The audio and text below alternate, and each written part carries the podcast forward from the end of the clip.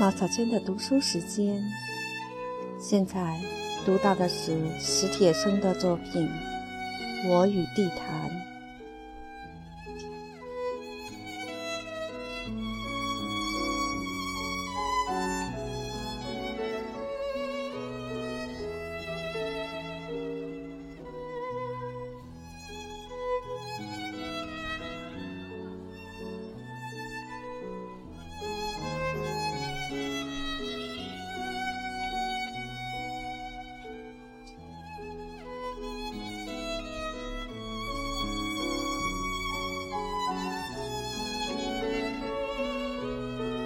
我与地坛一，我在好几篇小说中都提到过一座废弃的古园，实际上就是地坛。许多年前，旅游业还没有开展，园子荒芜冷落的如同一片野地，很少被人记起。地坛。离我家很近，或者说，我家离地坛很近。总之，只好认为这是缘分。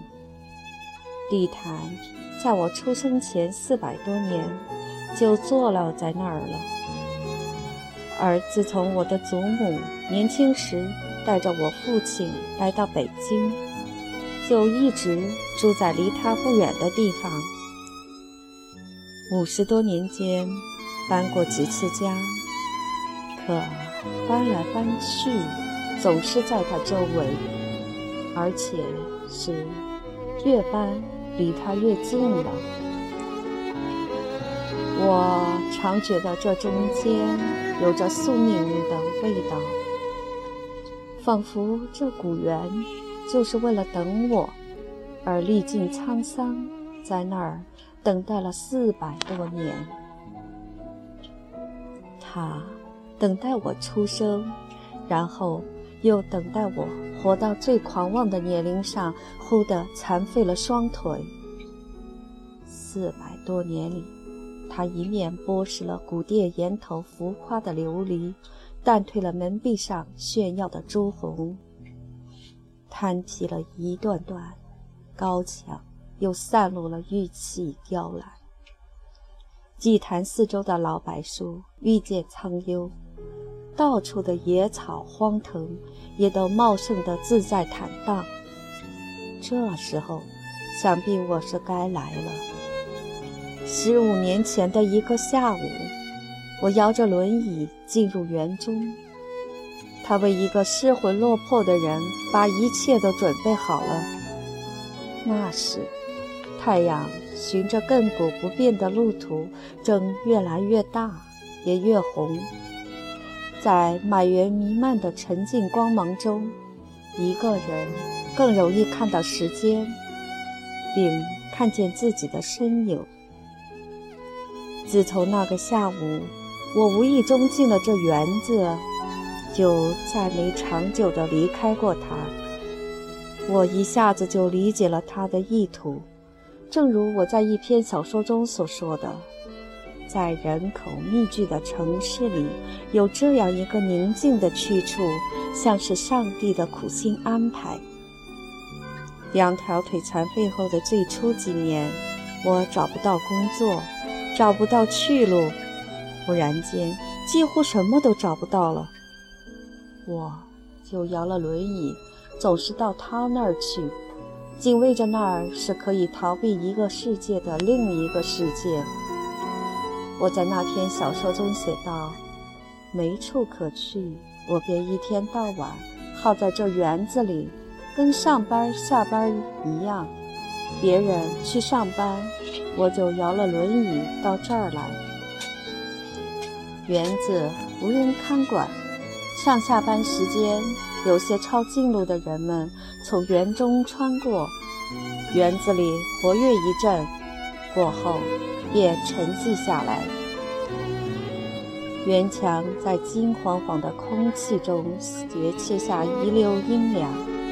我把轮椅开进去，把椅背放倒，坐着或是躺着，看书或者想事儿，撅一叉树枝左右拍打，驱赶那些和我一样不明白为什么要来这世上的小昆虫。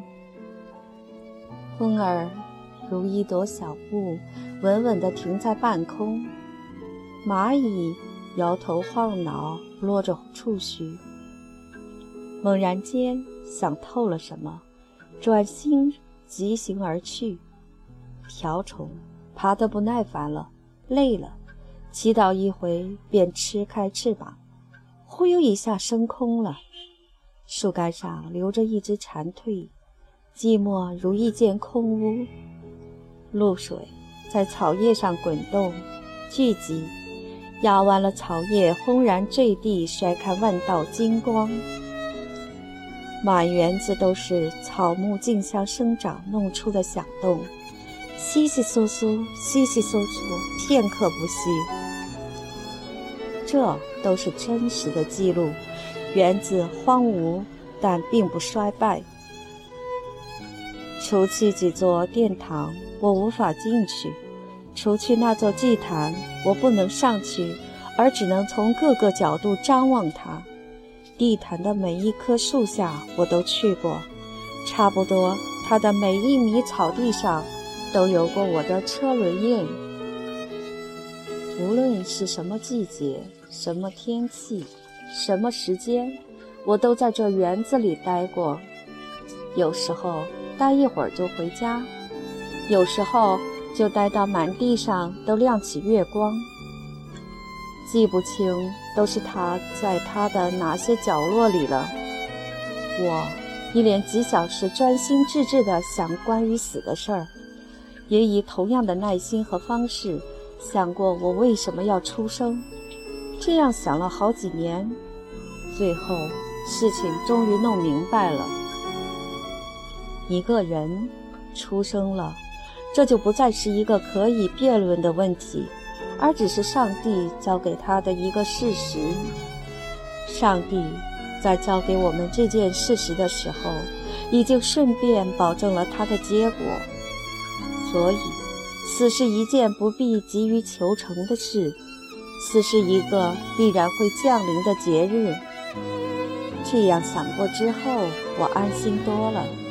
眼前的一切不再那么可怕，比如，你一起早熬夜准备考试的时候，忽然想起有一个长长的假期在前面等待你，你会不会觉得轻松一点儿，并且庆幸并且感激这样的安排？剩下的就是怎样活的问题了，这却不是在某一个瞬间就能完全想透的。不是能够一次性解决的事，怕是活多久，就要想他多久了。就像是伴你终生的魔鬼或恋人，所以十五年了，我还是总得到那古园里去，去他的老树下，或荒草边，或颓墙旁，去默坐，去呆想，去推开耳边的嘈杂。理一理纷乱的思绪，去窥看自己的心魂。十五年中，这古园的形体，被不能理解它的人肆意雕琢。幸好有些东西是任谁也不能改变它的，譬如祭坛石门中的落日，寂静的光辉平铺的一刻，地上的每一个坎坷都被映照得灿烂。